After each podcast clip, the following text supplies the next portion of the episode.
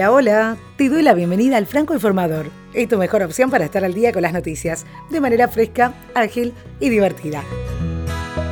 Hoy, desde el nuevo libro de Michelle Obama a la expansión de Spotify y el incidentado arranque del juicio al Chapo Guzmán. Soy Soledad Franco. Allá vamos.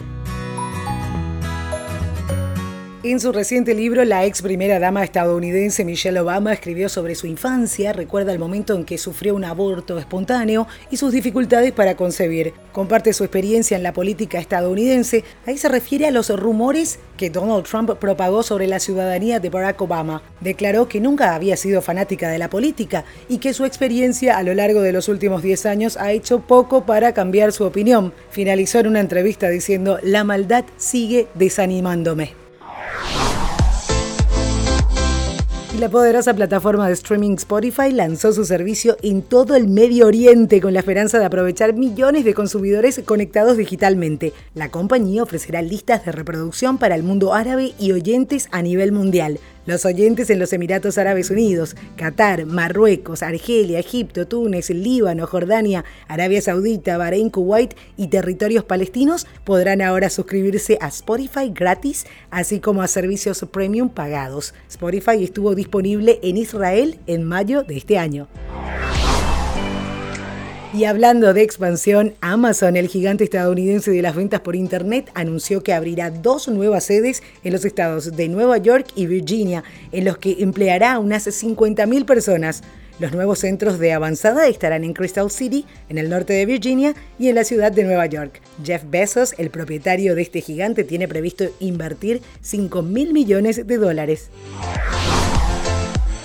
Pasaron dos años desde que el narcotraficante mexicano Joaquín Guzmán Loera fue extraditado a Nueva York y finalmente su proceso comenzó con los alegatos. Antes de las declaraciones iniciales, un miembro del jurado, en una carta al juez, que fue leída en voz alta en el tribunal, solicitó ser despedido del caso porque sufrió ataque de ansiedad desde la selección del jurado. La fiscalía y la defensa acordaron excusar a este jurado y se tomaron un tiempo para elegir a su reemplazante. Bajo estrictas medidas de seguridad se está dando todo esto en Nueva York. Oficiales federales fuertemente armados y perros detectores de bombas montan guardia frente al Palacio de Justicia. Detectores de metales saludan a los visitantes en la entrada de la sala. El puente de Brooklyn se cierra cada vez que una caravana de la policía, incluida una ambulancia y un equipo SWAT, transportan a Guzmán desde y hacia el bloqueo federal de Manhattan. Con pruebas que incluyen registros de los decomisos de drogas, fotos satelitales y grabaciones secretas, los fiscales buscan establecer que durante sus más de 20 años en el narcotráfico, Guzmán, de 59 años, ganó unos 14 mil millones de dólares de forma ilícita. Se trata de una vasta fortuna que protegió por medio de contactos con funcionarios corruptos y un ejército de asesinos profesionales.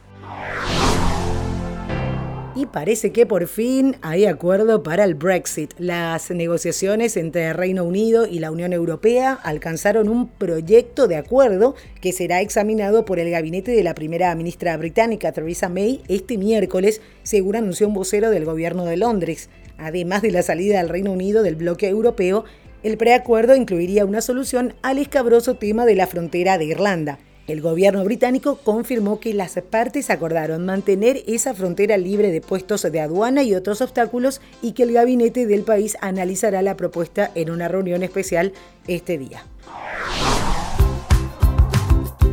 Continúan las investigaciones en el caso Khashoggi. Personas familiarizadas con una grabación de audio del asesinato del periodista Jamal Khashoggi dicen que esta contiene la orden díselo a tu jefe, que funcionarios de inteligencia creen se trata de una referencia al príncipe heredero de Arabia Saudita, según el reporte de The New York Times. Este reporte sugiere que uno de los integrantes del equipo mortal, supuestamente enviado a Estambul para asesinar a Khashoggi, puede ser escuchado en la grabación haciendo una llamada telefónica en árabe para decir el acto se ha consumado o algo por el estilo.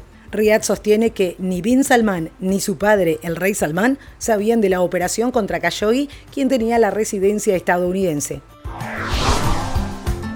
El departamento encargado de la censura en la red en China, sería la Administración del Ciberespacio de China, anunció la suspensión de más de 9.800 cuentas en redes sociales al considerar que publicaban informaciones que se situaban fuera de los marcos legales establecidos. El órgano censor acusó a populares plataformas sociales como WeChat, que sería el equivalente chino de WhatsApp, propiedad del gigante tecnológico Tencent, y Sina Weibo, el Twitter chino, de falta de responsabilidad, gestión negligente y tolerancia ante la proliferación salvaje de este tipo de cuentas. Hay que recordar que en mayo de 2017 el gobierno anunció medidas para estrechar el control sobre los medios, como la imposición de editores jefes y redacciones aprobadas por las autoridades comunistas en todas las páginas web de información del país. China es el país con más internautas del mundo, alrededor de 700 millones, pero a la vez uno de los que ejercen mayor control en los contenidos de la web, como muestra el hecho de que populares webs como Google,